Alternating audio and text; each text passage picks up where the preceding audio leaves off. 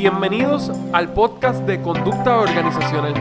Mi nombre es Ezequiel Cruz y quiero compartir contigo temas que son relevantes de los aspectos psicológicos en el ambiente de trabajo.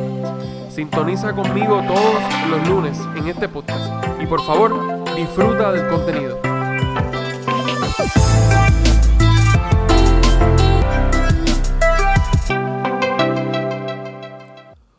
Negocio ético es un buen negocio. Como saben, la ética es un tema sumamente interesante e importante para trabajar en, todos, en todas nuestras organizaciones. Mi nombre es Ezequiel Cruz y como ya comenté, conéctate conmigo todos los lunes en donde vamos a tocar temas que son muy relevantes para tu organización. En relación a la ética, sabemos que muchas veces tenemos que tomar educación continua y tenemos que adiestrarnos en diferentes foros, en donde también a veces, como parte de nuestra formación académica, tomamos cursos de ética.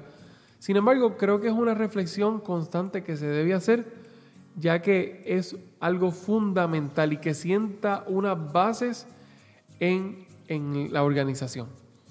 La ética podemos definirla como un código de principios morales que establecen estándares acerca de lo que es bueno y lo que es malo, correcto o incorrecto.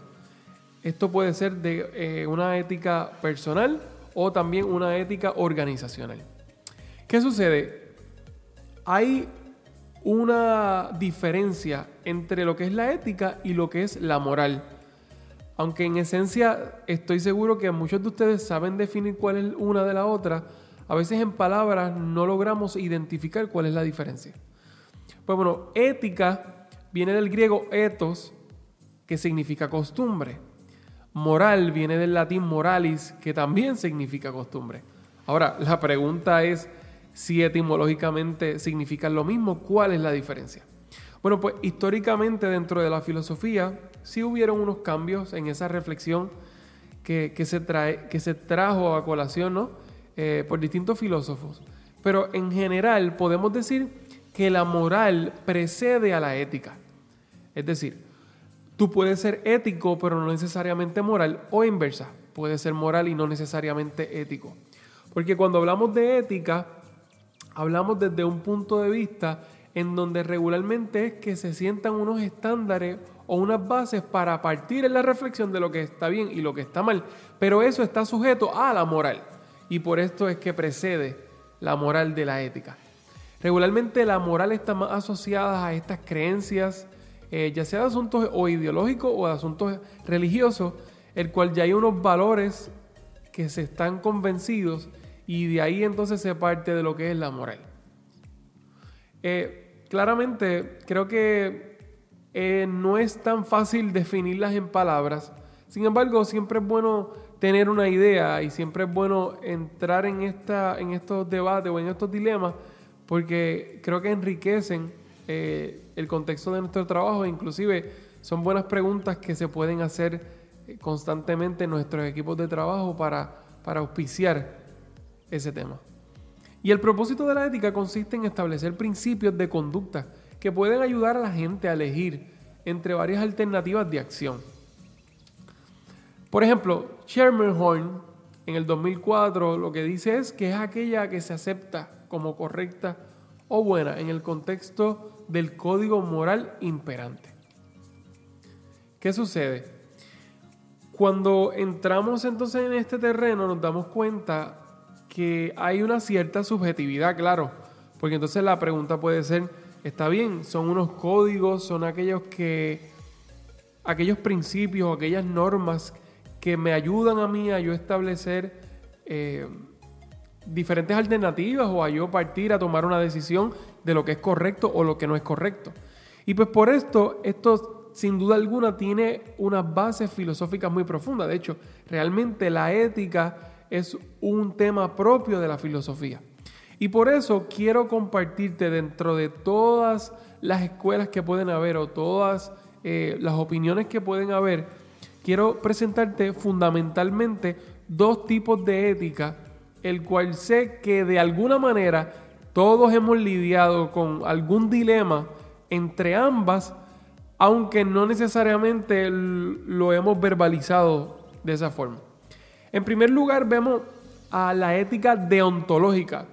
Esta ética es planteada por un filósofo alemán, un gran filósofo llamado Immanuel Kant, el cual lo que propone es que la ética deontológica es, es, aquello correcto según el deber, sin importar sus consecuencias.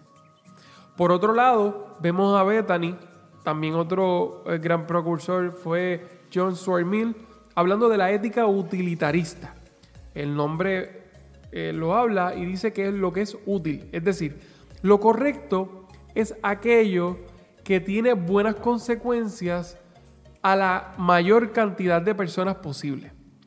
Y vemos que ambas tienen sus lados eh, buenos y sus lados flacos. Porque si vamos entonces ahora a aterrizar este tema en un negocio o en una organización, vemos a veces lo difícil que es y el dilema ético que podamos tener. Porque, por ejemplo, en primer lugar, viendo, partiendo de una ética deontológica, vamos a hablar del deber, es decir, aquello que es correcto por la misma virtud humana, sin importar consecuencias. Ahí puede haber un interrogante. Es decir, ¿Cómo entonces yo puedo basarme solamente en el deber si yo necesito resultados sostenibles en mi negocio? Si yo necesito cambios sustanciales, ¿no? Es importante y necesito unos números particulares dentro de mi organización. Entonces, por otro lado, dentro de la ética utilitarista, tal vez puedes decir, bueno, yo quiero alcanzar esos números, yo quiero alcanzar eh, eh, esos resultados que sean sostenibles. Por lo tanto, necesito hacer ciertas cosas o necesito tomar ciertos medios para llegar a ese fin. Y eso plantea otro dilema, porque entonces podríamos dejarnos llevar por una cierta filosofía de Maquiavelo, en donde el fin justifica los medios. Entonces podemos llegar al error de estar tomando decisiones por los números sin importarnos los medios, sin importar el capital humano, sin importar la salud mental de nuestros trabajadores. Y ya podemos ver solamente un poco, una probadita de a veces lo complicado que puede ser y los dilemas éticos que puede ser. A esto además le añadimos por el lado donde a veces es tan complicado porque hay eh, hay a veces hay una tendencia rápidamente a hacer un juicio moral y eso es otro factor para tomar en consideración que sería muy bueno y yo te invito a que estos temas sean más comunes dentro de tu equipo de trabajo.